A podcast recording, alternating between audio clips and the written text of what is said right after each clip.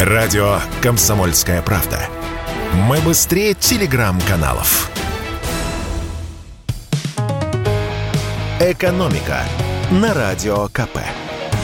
Здравствуйте, дорогие слушатели радио «Комсомольская правда». В эфире наш ежедневный выпуск главных экономических новостей.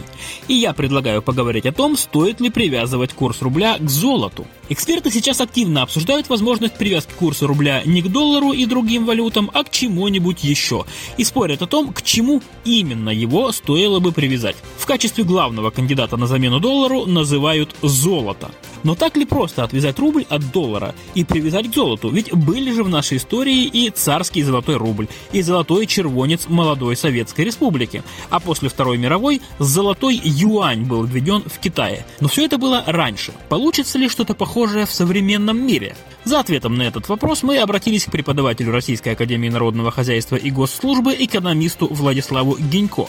И вот что он рассказал. Золото, по словам экономиста, очень волатильно, ну то есть его цена постоянно меняется. При этом золото не только дорожает. Если оглянуться на несколько лет назад, то бывало такое, что оно дешевело по отношению к доллару. При этом цены на многие стратегически важные товары в рублях даже более стабильны, чем в долларах. И золото это лишь один из этих этих товаров. Экономист напомнил, что за год цена бензина в долларах выросла в рознице на 60%.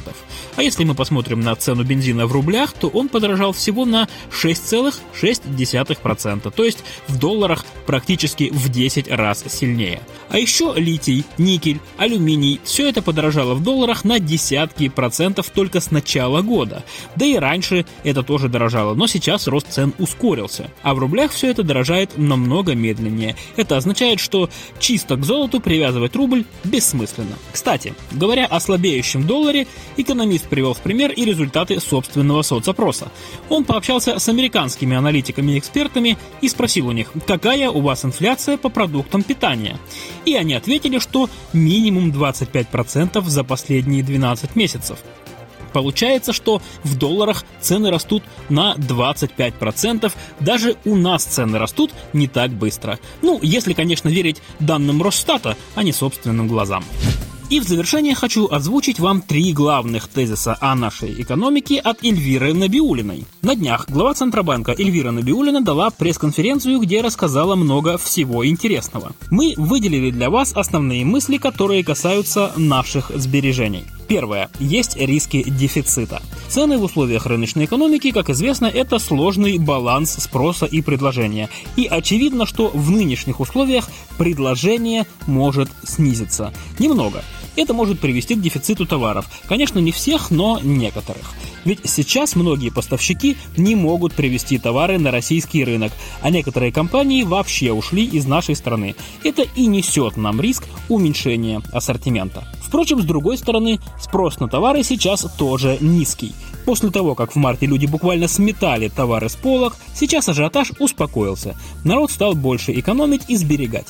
Поэтому уменьшение количества некоторых товаров мы можем даже не заметить. Еще один важный прогноз. Инфляция в этом году составит от 18 до 23%. В Центробанке видят, что инфляция снижается.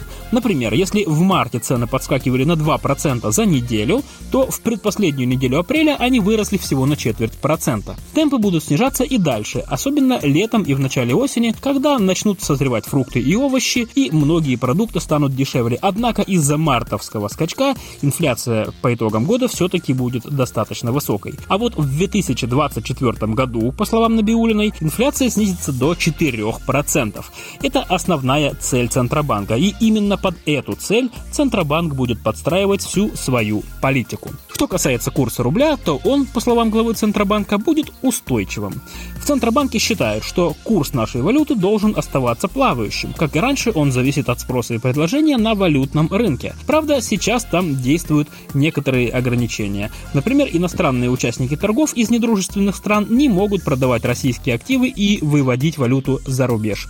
При этом экспортеры, наоборот, обязаны продавать на бирже 80% валютной выручки. Все это привело к укреплению рубля до значений, которые были в ноябре прошлого года. Напомню, сейчас доллар стоит 71 рубль, а евро 74,5. И вот, как заявила Набиулина, цитирую, «Наша цель в том, чтобы у бизнеса, который занимается внешней торговлей, была предсказуемость. Мы постепенно снижаем ограничения, предложили правительству обнулить обязательную продажу валютной выручки для несырьевых экспортеров, а для сырьевых снизить ее до 50%. Это означает, что рубль перестанет так сильно укрепляться и стабилизируется на одном уровне. Правда, на каком – большой вопрос. Скорее всего, он может остаться в диапазоне от 70 до 80 рублей за доллар. Чтобы получать еще больше информации и эксклюзивных материалов, присоединяйтесь к радио «Комсомольская правда» в соцсетях – в отечественных социальных сетях. Смотрите новые выпуски на Рутьюбе, читайте телеграм-канал, добавляйтесь в друзья ВКонтакте, подписывайтесь, смотрите и слушайте. Радио «Комсомольская правда». Самая оперативная и проверенная информация в эфире и соцсетях.